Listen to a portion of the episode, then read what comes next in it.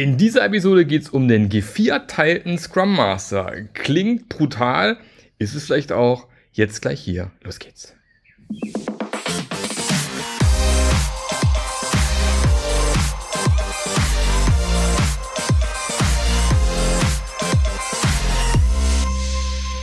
Herzlich willkommen zu einer neuen Episode vom Scrum Master Journey Podcast, dem Podcast, der dir zeigt, wie du als Scrum Master einen echten Impact im Unternehmen hast. Mein Name ist Marc Löffler und ähm, ich bin im besten Fall dein Mentor auf deinem Weg zum gefragten Scrum Master und freue mich tierisch jetzt schon den zweiten Podcast aufnehmen zu können auf dem Agile Coach Camp. Ich sitze nämlich jetzt hier mit dem lieben Berthold und wir haben gesagt, wir machen spontan mal eine schöne Session zu einem noch spannenderen Thema. Ich bin gespannt, gespannt, was heute passiert.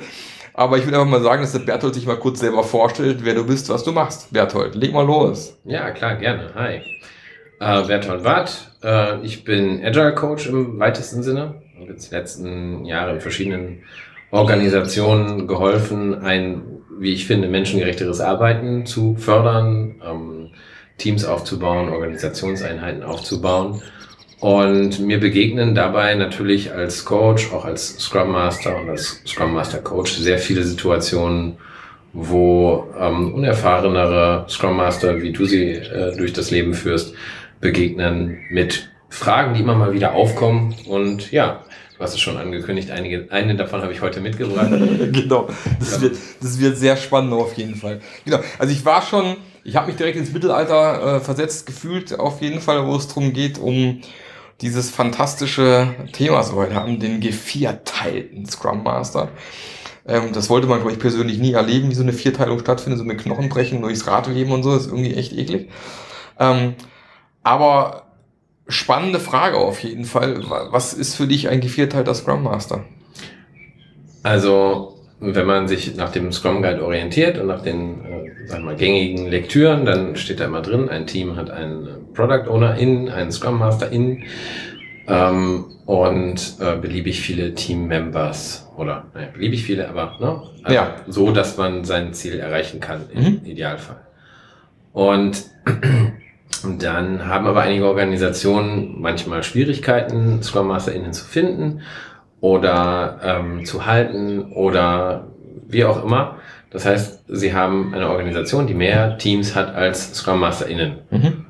Und dann macht man aus der Not eine Tugend und überlegt, was ist denn ein guter Schlüssel für Scrum MasterInnen pro Team. Ungeachtet dessen, dass es den ja schon gibt, ne? eine pro Team.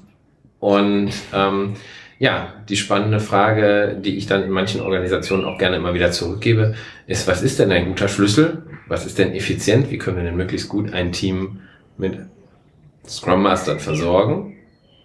Und ähm, da begegnen mir mittlerweile auch Organisationen, die sagen, ja, vier Teams, ein Scrum Master, das nicht hundertprozentige Chancen hat. Mhm. Klingt auf jeden Fall nach einer super Idee. ähm, Ich habe da auch so ein bisschen das Thema, begegnet mir dir auch auf das Problem, was du gerade beschreibst, äh, wo kriege ich Scrum Master her? Entweder von Excel oder willst du einer intern machen? Ist tatsächlich so, dass wir zum Teil echt Probleme haben, Scrum Master herzubekommen oder zumindest auch gute Scrum Master herzubekommen. Das ist ja ein Grund auch, warum es Scrum Master Journey gibt, um gute Scrum Master auszubilden. Ähm, aber ich persönlich bin, glaube ich, also ich finde die Situation auch kacke. Ein Scrum Master für Teams, definitiv. Allerdings finde ich noch beschissener, wenn jemand im Team einen Scrum Master nebenher macht. Finde ich noch blöder. Deswegen habe ich, bin ich persönlich eher ein Freund von, ich habe wenigstens Scrum Master, der Fulltime nichts anderes macht wie Scrum Master. Dummerweise halt vier Teams betreuen muss, was man zügig abstellen sollte. Aber dieses, äh, der Entwickler macht mal nebenher einen Scrum Master, finde ich fast noch schlimmer. Ja, absolut. Also da gebe ich dir hundertprozentig recht. Ähm, Scrum MasterInnen haben die Aufgabe, auf einer gewissen Metaebene unterwegs zu sein, äh, dem Team Reflexionsräume zu schaffen und ähm, wenn sie so eine Doppelrolle einnehmen, dann ähm, leidet, äh, leidet in der, in der Erfahrung immer mindestens eine Rolle darunter, mhm. meistens beide, weil da muss man noch hin und her switchen und das macht's, äh, macht's alles nicht einfacher und sinnvoller. Ähm, und natürlich kann man dann sagen, ist besser, äh, man hat jetzt nicht diese, diese, diese Doppelrolle in einer Person vereint. Aber was viele Organisationen dann eben nicht berücksichtigen ist, dass ein Scrum Master im Grunde genommen eine Vollzeitaufgabe hat in richtig, der Organisation. Ja. ja, richtig. Drei Säulen, die wir kennen. Ja. Die, die, Säule dem Team, die Säule für den Product Owner, die Product Ownerin und für die Organisation. Mhm. Und ähm, ich gebe diese Frage dann gerne an die Organisation zurück, welche von diesen Säulen und welche Aspekte auch aus diesen Säulen ähm, könnt ihr, wollt ihr darauf verzichten Mhm. oder kürzen. Mhm. Und ähm, ja, das habe ich in verschiedenen Konstellationen getan und die Ergebnisse sind natürlich dann auch immer spannend. ja.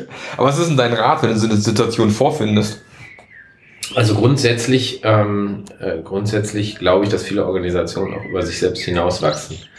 Äh, ich bin ein großer Freund davon, ähm, in Organisationen Teams Stück für Stück aufzusetzen, im Idealfall Wertstrom für Wertstrom aufzusetzen. Dann ergibt sich die Frage meistens nicht, haben wir zu viele Teams für die Scrum Master, weil wir erstmal so viele Scrum Teams aufstellen, wie wir Scrum MasterInnen und Product OwnerInnen haben. Mhm. Ähm, aber grundsätzlich gehe ich natürlich trotzdem in solche Situationen rein und in den Dialog. Ähm, eine, äh, eine Maßnahme, die ich in den letzten Jahren häufiger gemacht habe, ist tatsächlich zu sagen, ich drucke oder schreibe ab, ähm, was Scrum MasterInnen für Aufgaben haben. Einfach blöd nach Scrum Guide, ohne Mhm. mir groß irgendwas zurechtzulegen oder irgendwie zu versuchen zu manipulieren. Ich schreibe es auf, ähm, auf Post-its und bereite eine Wand vor, wo ich dann halt sage, welche verschiedenen Rollen kennen wir, Scrum MasterInnen, Team äh, Member, äh, Product OwnerInnen, vielleicht noch sowas wie Teamleitung, Mhm. ähm, ähm, Management, andere. Und ich äh, bitte die Gruppe, in der Regel dann Team plus Management, je nachdem, mit wem ich da gerade zu tun habe, mal zu überlegen, welche der Aufgaben von den 20 plus Zetteln, die da hängen, sollen denn beim Scrum Master, der Scrum Masterin hängen und welche bei den anderen Rollen. Mhm. Ja, ist auch eine gute Idee. Was ich auch mal äh, gemacht habe, auch in so einem ähnlichen Fall, zu wenig Scrum Master für zu viele Teams, weil du vielleicht einfach viele Entwicklungsteams hast und dann alle wollen irgendwie agil arbeiten, ähm, auch wenn wir beide wissen, äh, wenn es immer so einfach wäre. Und dass wir gesagt haben, wir stellen die Scrum Master eher quasi wie so ein, wie so ein Service-Dienstleister auf. Also okay, wir haben Scrum Master, die bieten die Dienstleistung Retrospektive beispielsweise an. Dann gibt es jetzt sogar in diesem Team jemand, der sagt, Retro ist mein Steckenpferd, mache ich total gerne. Ich mache primär die Retros in den Teams beispielsweise. Und wir haben dann vielleicht einen Scrum Master, Schwerpunkt, boah, macht total Spaß, mit dem Product Owner gemeinsam einen Sprint vorzubereiten und das Planning mit dem Team durchzuziehen. Ich weiß total geil, wie man Sprints definieren kann, dass die wirklich wertvoll sind am Ende und so weiter. Da gehe ich halt eher rein und, und biete quasi die Dienstleistung Sprintplanning an. Trotzdem, was man ja schon raushört, ist, wir reden über den reinen Sprintwechsel. Ne? Und die eigentliche Arbeit, will wir ja auch wissen, passiert ja während dem Sprint. Und das ist eigentlich das Spannende. Aber da gibt es dann vielleicht jemand, der sagt, boah, Teamcoaching finde ich total geil. Macht mir total viel Spaß. Ich möchte dieses Teamcoaching-Aspekt, aber das kriegst du halt dann einfach mit einer Person und mehreren Teams einfach schon nicht mehr gebacken. Weil diese ganzen Dinge im, im Team zu lesen, was passiert hier, da musst du eigentlich mit dem Team arbeiten. Das kannst du nicht eben mal eben kurz zwischen, sag mal, äh, sag mal so zwischen Tür und Angel irgendwie mal ganz kurz rausfinden. Das, da mag es ganz, ganz wenige geben, die tatsächlich drauf gucken, gleich wissen, was los ist. In der Regel äh, ist es schwierig, wobei auch tatsächlich das noch schwieriger geworden ist durch dieses hybride Setup, dass Leute auch nicht mehr alle in einem Raum sitzen, was es nochmal schwieriger macht zum Teil. Aber dann wird's halt echt knackig, ja. Ja, ich meine, das ist, äh, wie du sagst, ne, das ist eine Aufgabe, so den Sprintwechsel zu begleiten und da punktuell zu unterstützen. Ähm, das ist auch typischerweise das, was so bei diesen Workshops dann bei der Scrum Master in hängen bleibt. Ähm, spannend ist dann, wie du sagst, ne, die Aufgaben an die Organisation, an die Product Ownerinnen, die während des Sprints stattfinden. Ähm, ich kann gleich auch noch mal ein bisschen was zu erzählen, wie meine persönliche Erfahrung in solchen Konstellationen ist, weil ich habe selber als Scrum Master schon mal vier Teams gleichzeitig Mhm. betreut ähm, oder betreuen sollen, um es mal, um's mal ehrlich zu sagen. Ja. Ähm, also am Ende ähm, ähm, hängen viele der Aufgaben, die ein Scrum Master eigentlich für und mit dem Product Owner, der Product Ownerin machen soll, ähm, hängen dann bei Product Ownerin oder noch, noch weiter draußen, Mhm. äh, jemand anders. Mhm. Und ähm, das war jetzt das Ergebnis des letzten Workshops, wo, wo das sozusagen als unternehmensweite Direktive tatsächlich rausgegeben wurde. Und die Antwort darauf wäre gewesen, dass zwei Drittel der Aufgaben, die ein Scrum Master in, macht in der Organisation, bei der Product Ownerin landen. Und da kann man sich sicherlich vorstellen, dass viele Product Ownerinnen, die in Organisationen ohnehin schon ähm, Ja, auch schon ordentlich zu kämpfen haben. auch schon Fulltime beschäftigt sind, Ja. sich da äh, sich dafür nicht äh, sich da nicht drum prügeln, diese ganzen Aufgaben auch noch zu machen. Vor Mhm. allem, weil sie ja dann quasi ihre eigene Metaebene und ihr eigenes Coaching übernehmen sollen, was ein bisschen widersinnig ist. Ja. Und ähm, du hast natürlich auch den Aspekt, dass die Scrum Master Rolle auf eine auf Bestandteile reduziert wird. Klar kannst du sagen, ich habe jetzt hier jemanden, die hat super Bock, einfach nur Sprints, äh, Sprintwechsel zu moderieren ähm, und die Wechsel von Team zu Team. Der ist die, also ich will nicht sagen, egal wie es dem Team dabei geht, mhm. so ne, auf der auf der auf der tiefer gehenden Ebene. Ähm, sie moderiert einfach, die macht den Raum auf und äh, die Teams machen da was drin. Aber wenn man ehrlich ist, die meisten von uns gehen nicht in die Rolle Scrum Master in, weil wir glauben, dass wir nur eine von diesen Sachen machen wollen, sondern das ist ein Spektrum, da ist ein, ähm, da ist eine große Verantwortung auch hinter, hinter der Rolle und die muss halt auch irgendwie umfänglich, umfänglich gemacht werden, so dass das, was dann nachher dann nur noch stand in dem, in dem letzten Workshop, wo ich das gemacht habe, wenn ich das in eine Stellenbeschreibung schreibe und sage, liebe Scrum Master, bewerbt euch mal da drauf, da kriege ich keine Bewerbung für. Nee, garantiert nicht. Ja. Kannst du knicken. Und das, was ja auch noch viele nicht verstanden haben, also ob man oft das Gefühl, dass man als Scrum Master im Unternehmen einstellt, weil es halt im Scrum Guide steht. Da gibt's halt die Rolle Scrum Master. Und ich glaube, viele haben noch nicht verstanden, eigentlich, wie wichtig diese Rolle ist, eine Person zu haben, die dediziert nichts anderes macht, als das Team weiterzuentwickeln dafür zu sorgen, dass quasi die Veränderungen, die man sich vorgenommen hat, auch umgesetzt werden. Und wenn du diese Person eben irgendwie wegrationalisierst oder die Zeit nicht dafür da ist, dass du halt im Endeffekt dann nur lustig dich in zwei Wochen Sprints drehst, aber eigentlich sich nicht wirklich was ändert. Und das ist ja eh, sag mal, habe ich im anderen Podcast schon gesagt, in der Folge vorher schon, das Hauptproblem mit, mit agilem Arbeiten in den meisten Firmen ist ja, Agilität ist für mich, wir gucken uns an, wo wir stehen, was nicht funktioniert, überlegen uns, was wir besser machen können und setzen es dann um. Und genau dieser Schritt setzt man dann um.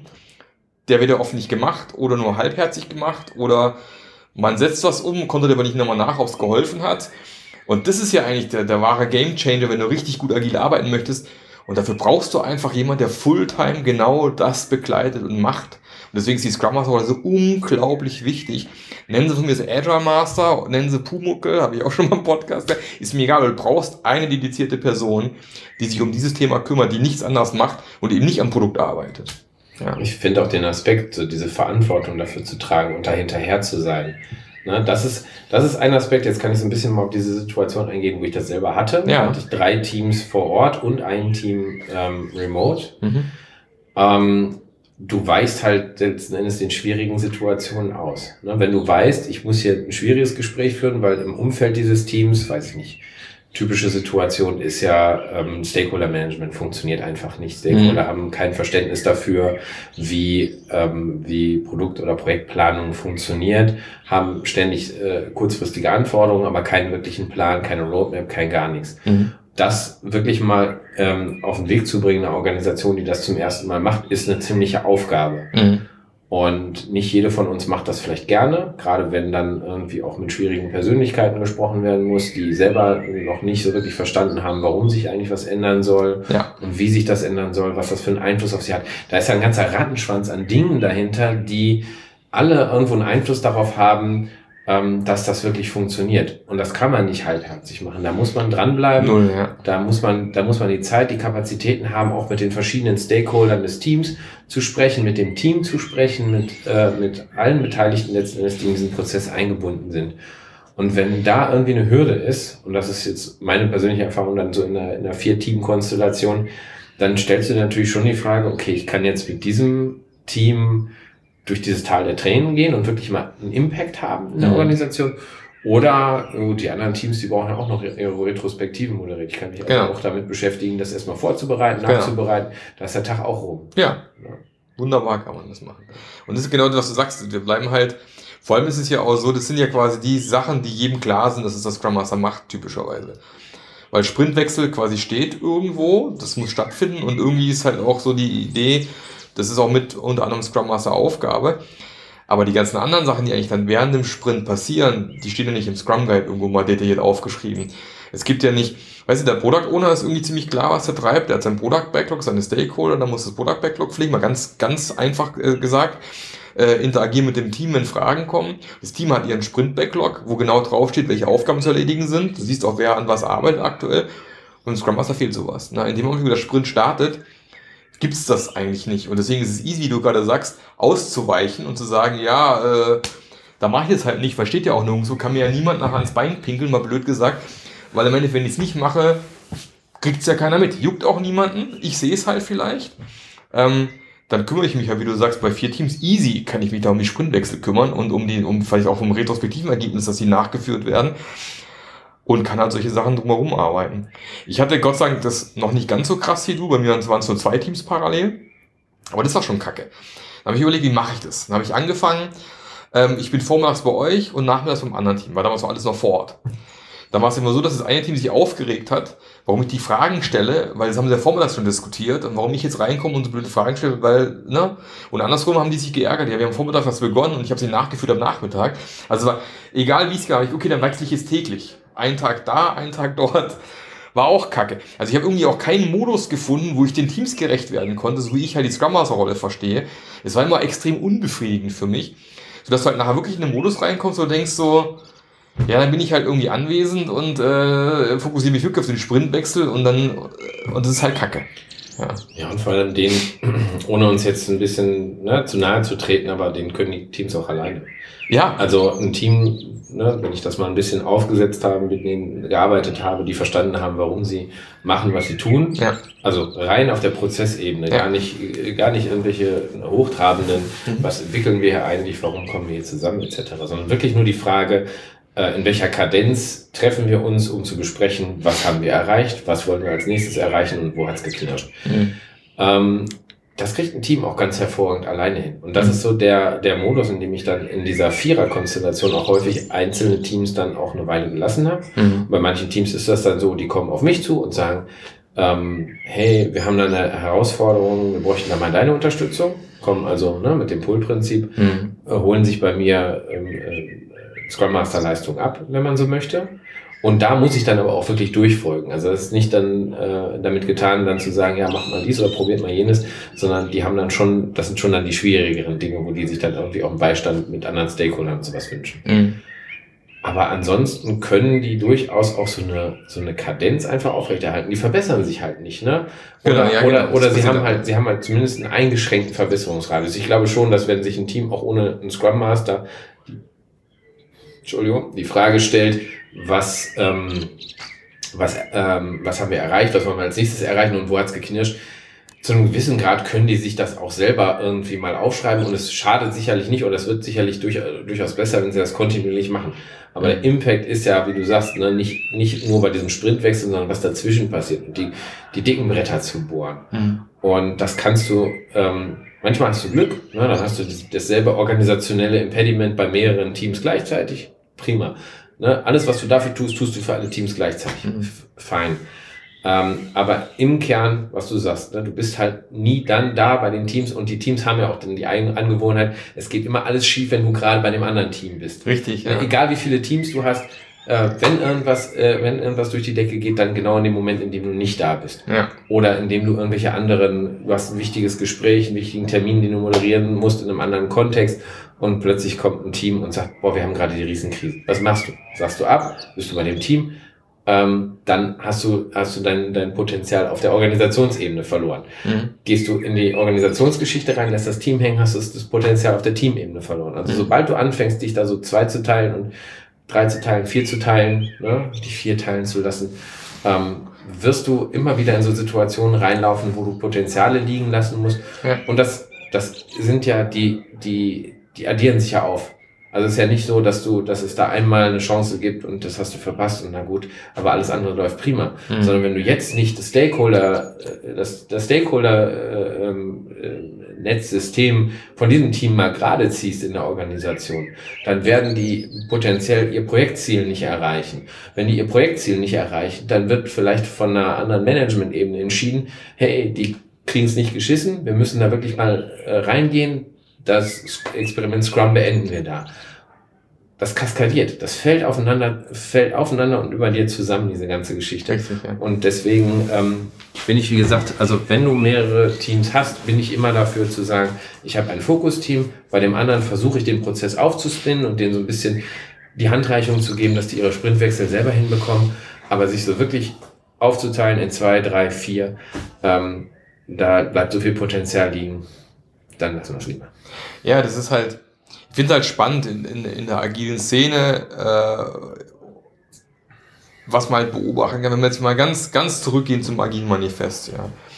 Was haben wir da stehen als allererstes? Humans Interactions over Processes and Tools, ja. Also der Mensch und seine Interaktion miteinander und in der Organisation steht über Prozesseinführung und Tool-Einführung oder Prozessnachfolge und sonstiges. Was man aber trotzdem super häufig sieht, ist, dass dieser Aspekt, Faktor Mensch, immer noch, der wird halt gern drum geschifft, weil das ist halt der anstrengende Part. Weil da gibt's halt keinen, keinen einfachen Weg, weil jede Person anders ist, weil jedes Team anders ist, weil die Interaktion mit den Personen anders, weil die jede Person andere Treiber hat, die du rausfinden musst. Und es ist natürlich eine Arbeit, die muss man investieren. Du musst dich mit jedem Mensch auseinandersetzen und musst rausfinden, wie tickt er, wo kommt er her, was treibt ihn an, was ist ihm wichtig, warum verhält er sich vielleicht so, wie er sich gerade verhält, warum ist es im Teamkontext ein Problem. Und das kannst du halt nirgends so irgendwie so nachlesen, so Handbuch des Menschen, Seite 324, Berthold Barth. Wenn ich den Satz sage, springt er links, der Satz springt da rechts. Nächstes Morgen wieder anders wie heute, weil sich die du eine andere Stimmung hast vielleicht morgen und hast einen scheiß Tag gehabt, dann bist du halt, die Regel ist wieder anders, ja. Und ich habe halt das Gefühl, dass es immer noch so ist, dass man um diesen Faktor gerne drumherum geht, auch bei, gerade bei neuen Scrum Mastern, und sich dann lieber um die Dinge kümmert, die recht strukturiert sind, da kann man sich halt dran festhalten. Aber die eigentlich, der eigentliche Hebel und der eigentliche Erfolgsfaktor ist der Faktor Mensch. Und erst wenn du den wirklich mal dich darum kümmerst und daran arbeitest, wirst du sehen, dass Agilität richtig Spaß macht und zu fliegen kommt. Ja. Ja, du sprichst da den, ja. den Faktor Komplexität an, ne? ja. der, der äh, dem innewohnt, was eben nicht Jira und irgendwelche Prozesse und irgendwelche Termine im Outlook-Kalender ist, sondern wo es tatsächlich darum geht, Menschen zu helfen, eine andere Arbeitsweise zu verstehen. Mhm. Ich postuliere immer, ähm, die Menschen haben gar nicht so wirklich die Probleme, sie zu verstehen, sondern es ist häufig eine Organisation, die Schwierigkeiten hat, dieses Zusammenarbeiten möglich zu machen. Ja. Und, ähm, und viele Organisationen, ich ne, bin ja auch im internationalen Markt unterwegs, aber ich habe auch viel äh, in Deutschland natürlich gearbeitet. Wir sind, wenn man das mal überspitzt sagen möchte, ein sehr effizientes äh, Völkchen. Mhm wir fangen früh an, ähm, die, ähm, die Prozesse, die wir äh, aufstellen, äh, auf Effizienz zu optimieren. Und da fällt schnell, äh, da fällt schnell auf, dass man ja mit, äh, ne, wenn man diese ganze Komplexität außer Acht lässt und sich nur auf die Kompliziertheit der Prozesse zurücklehnt und sagt, ja, da muss ja nur jemand äh, morgens dafür sorgen, dass die äh, um 9.15 Uhr ihr Daily machen und dann äh, ist die Aufgabe ja schon erledigt. Genau. Und sich nur darauf konzentriert, dann scheint es betriebswirtschaftlich irgendwie ähm, geboten zu sein, zu sagen, ja gut, dann können wir ja eine Scrum Masterin über zwei, drei Teams strecken. Ja, genau. Genau. Und ähm, da wir aber hoffentlich äh, langsam begreifen, dass, ne, wie du sagst, die Komplexität liegt halt in, in, in, der Netzwerk, in den Netzwerken, in der Kommunikation, die so eine Organisation überhaupt erst funktionsfähig macht, um die zu be- und, und, und entwickeln, ähm, müssen wir letzten Endes diese ganzen komplexen äh, Wege gehen. Und dafür braucht es kompetente Scrum MasterInnen, die bereit sind und willig, willens, da auch in diesen, äh, in diesen Veränderungsprozess einzusteigen, dran zu bleiben das zu überwinden. Genau, und da ist halt leider so, dass in den allermeisten Scrum Master Ausbildung genau dafür du nichts an die Hand bekommst als Scrum Master. Und das ist mit ein Grund, um die Scrum Master Journey ins Leben gerufen habe, um genau die Themen Widerstand gegen Veränderungen, wie, wie kann ich erkennen, was die Menschen antreibt, wie komme ich ins Gespräch mit den Leuten, wie schaffe ich psychologische Sicherheit, wie kriege ich die Leute in Selbstverantwortung, Selbstmanagement rein. Da findest du halt in diesen Standards, Scrum Trainings meistens relativ wenig bis gar nichts. Und sie hat gesagt, okay, in der Scrum Master Journey ist mir wichtig, genau die Themen zu adressieren. Plus die Community mittlerweile mit 100 Leuten, wo du halt weißt, ich habe ein Support-Netzwerk. Wenn ich mal gar nicht weiterkomme, frage ich halt und kriege auch ein relativ schnell eine Antwort von den anderen. Weil mir einfach, ich bin halt persönlich überzeugt, wir haben einige Veränderungen vor uns in nächster Zeit. Ähm, und wir brauchen Menschen, die mit Veränderungen umgehen können, die andere Menschen durch Veränderungen, sagen wir, unterstützen können, da durchzukommen. Und es sind aus meiner Sicht eben halt gut ausgebildete Veränderungskräfte, ob die nachher Scrum Master sind, mir dann auch wurscht. Aber wir brauchen mehr Leute, die das können, weil ich glaube, sonst kriegen wir echt fette Probleme, so meiner, meiner Ansicht nach. Ja. ja. Also wie du sagst, ne, ich benutze den Scrum Guide schon mal als, als, als Startpunkt, weil, ja, weil, weil es halt auch da wieder, ne, ich nehme halt eine gewisse Komplexität aus der Diskussion raus, aber um auch pointiert zu zeigen, wenn ich das mache, dann landen die meisten Aspekte irgendwo anders und werden mhm. wegrationalisiert. Ne? Und ähm, natürlich, äh, sobald jemand den, den Scrum Guide zu, zu Rate zieht, um, äh, um einem Scrum Master, einer Scrum Masterin zu erklären, was ihre Aufgaben sind, kann ich schon fast, äh, kann ich schon fast absehen, Thema verfehlt. Ne? Mhm. Ähm, also ähm, die Ziele, letzten Endes, Scrum MasterInnen äh, nehme ich mal als sehr engagiert, sehr motiviert auch in Organisationen wahr. Ganz oft, ja. Und Motivation, wissen wir, entsteht aus, einer, äh, aus einem Alignment, aus einer Deckungsgleichheit zwischen den Zielen der Organisation und den Zielen des Individuums. Mhm. Das Individuum kommt in die Organisation und möchte, dass die Menschen um sie herum erfolgreich sind, sich wohlfühlen, mit Freude an die Arbeit gehen. Die Organisation hat gewisse wirtschaftliche Constraints, Zielrichtungen, die sie erreichen möchte. Ja. Und das über, übereinander zu bringen, auch da sind Scrum MasterInnen instrumental. Natürlich sollen Product Ownerinnen das irgendwo auch mit, ähm, mit in ihre Produktentwicklung mit einfließen lassen, aber da sind so viele Aspekte dabei. Da ist eine so, so immense Tiefe letzten Endes, ähm, dass ich zu keinem Zeitpunkt einfach aufschreiben kann, äh, das und das sollten die Aufgaben einer Scrum Masterin sein. Mhm. Und wenn ich, äh, wenn ich anfange, wie gesagt, da die Zeit wegzunehmen, indem ich einen halben oder ein Viertel Scrum Master pro Team zulasse, dann ähm, erweise ich mir, glaube ich, als Organisation einfach einen Bärendienst, weil, wie du eingangs schon sagtest, ne, da, da steckt letzten Endes das Potenzial drin. Nicht, dass Teams alle zwei Wochen irgendwas ausliefern. Mhm. Und auch das ist schon ein hehres Ziel. Das ist schon, ja, das kriegen viele schon nicht hin. Ja. Ja. ja. Also das ist, äh, ne, das ist, das ist aber die Basis sozusagen, um ja. überhaupt dahin zu kommen, äh, sich die Frage zu stellen, was wollen wir denn ausliefern? Was müssen wir denn ausliefern? Äh, was wollen unsere Stakeholder? Was ist marktrelevant etc. Diese Fragen fängst du dir erst an zu stellen, wenn so ein bisschen Ruhe in den Prozessen drin ist. Und auch da, jedes Team, was ne, das kannst du, kannst du quasi auf einem Flipchart dir aufmalen. Jede, jede, wenn, wenn du sagst, ein Team aufzugleisen, sagen wir mal ganz arbiträr, dauert zwei Monate. Mhm. Und vier Teams dauern acht Monate. Wenn du ein Team nach dem anderen machst, dann hast du das erste in zwei Monaten aufgegleist und dann kann das zu einem gewissen Grad vielleicht mit einer gewissen Autonomie laufen. Schon mal laufen, ja. Mhm. Dann hast du zwei Monate für das nächste Team, zwei Monate für das nächste Team, aber alle zwei Monate wird ein Team fertig. Machst du alle vier gleichzeitig, wäre jetzt der Schluss, die werden erst alle nach acht Monaten fertig, aber leider funktioniert das auch nicht, weil du ständig Kontext-Switches machst, weil du, genau. weil du auch, äh, weil du auch in der Ausführung der Aufgaben und der Veränderung einfach weniger effektiv bist pro Team. Das heißt, rechne mal einfach doppelte Zeit. Mindestens. Einfach 16, ja. 20 Monate. Ja, genau. Also ja. du könntest zwei Monate brauchen, um ein Team aufzuspinnen und, und das zu begleiten. Und ich sag mal so, wenn du ein richtig effektives Scrum-Team hast, das performt, das was auf die Straße bringt, dann ändern sich auch die Zahlen deiner Organisation, dann wird es einfacher, weitere Scrum MasterInnen ähm, mit reinzubringen. Äh, dann wird, wird das auch alles betriebswirtschaftlich sinnvoller. Mhm. Und ähm, wenn du, wenn du aber sagst, okay, ich warte jetzt da erstmal zwei Jahre, bis die eine Scrum Masterin da jetzt diese vier Teams so weit äh, hingekriegt hat und dann springt die immer noch hin und her. Und das, ja, genau. das ist alles, ne, das sind alles Opportunitätskosten, das ist alles verlorene Zeit ja, letzten genau. Endes. Ähm, und das, das sind betriebswirtschaftliche Überlegungen letzten Endes, die sich viele Organisationen einfach nicht, nicht geben. Genau. Super. Berthold, äh, vielen Dank für das spannende Gespräch. Hat sehr viel Spaß gemacht.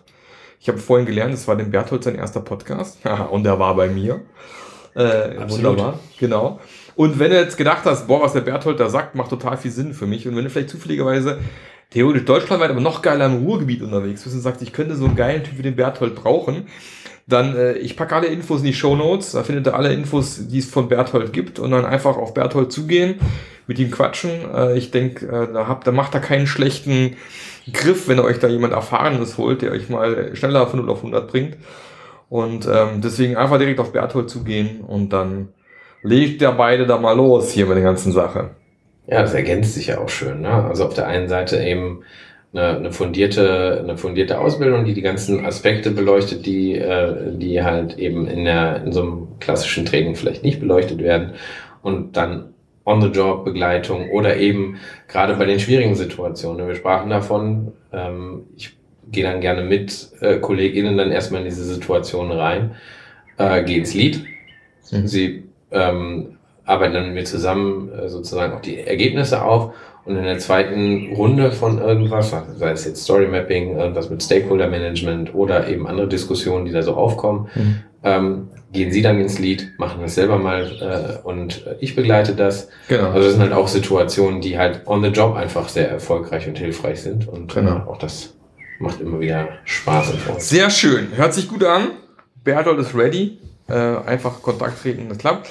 Und der Juni ist fast vorbei. Wenn du sagst, ich will noch zum aktuellen Preis in die Scrum Master Journey reinkommen, dann ist jetzt noch die letzten Tage die Möglichkeit. Äh, am besten gleich mal auch in die Show Notes gucken. Gibt es einen Link, wo man sich bei mir melden kann, ein kurzes Gespräch vereinbaren. Weil ab Juli werde ich äh, die Preise auf dann vermutlich den finalen Preis anheben. Also man kann jetzt noch ganz gut einsteigen. Von dem her jetzt zugreifen. Das war kurz der Werbeblock hier am Ende. Bertolt, nochmal vielen Dank. Ähm, ich wünsche uns beiden noch einen geilen Abend hier auf dem Coach Camp. Wir gehen nämlich jetzt noch los, gucken, was hier so passiert heute Abend. Und dann sehen wir uns sicher irgendwann, spätestens nächstes Jahr mit Coach Camp wieder. Und vielen Dank und bis zum nächsten Mal. Hat mir Spaß gemacht. Vielen Dank. Bis dann. Ciao. Der Podcast hat dir gefallen? Dann sorge auch du für eine agilere Welt und unterstütze diesen Podcast mit deiner 5-Sterne-Bewertung auf iTunes. Und für mehr Informationen besuche www.marklöffler.eu. Bis zum nächsten Mal.